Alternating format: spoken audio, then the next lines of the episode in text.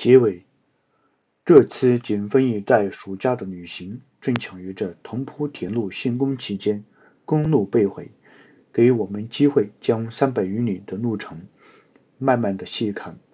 假使坐汽车或火车，则有许多地方都没有停留的机会。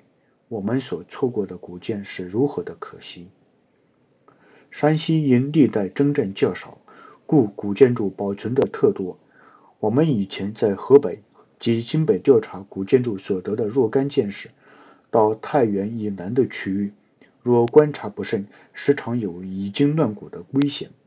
在山西中部以南，大戈尔斗拱并不稀罕，古之犹存。但是明清期间，山西的大斗拱，拱头昂嘴的卷沙极其弯曲弯交，写拱用的毫无节制，而斗拱并。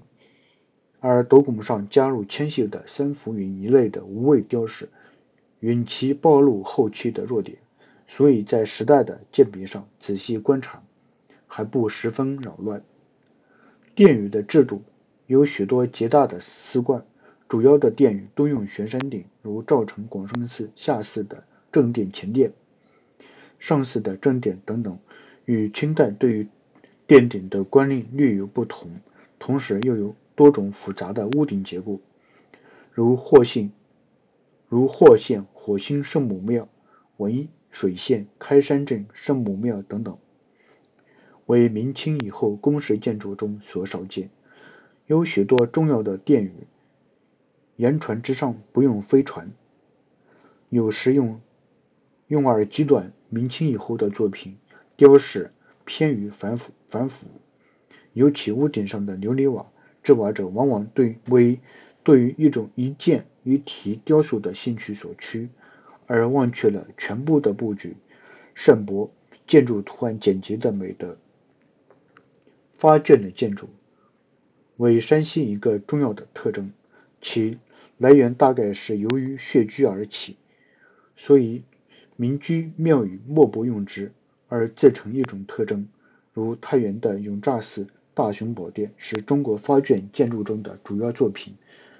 我们虽然怀疑它是受了耶稣会士东来东来的影响，但若没有山西原有通用的方法，也不会形成那样一种特殊的建筑的。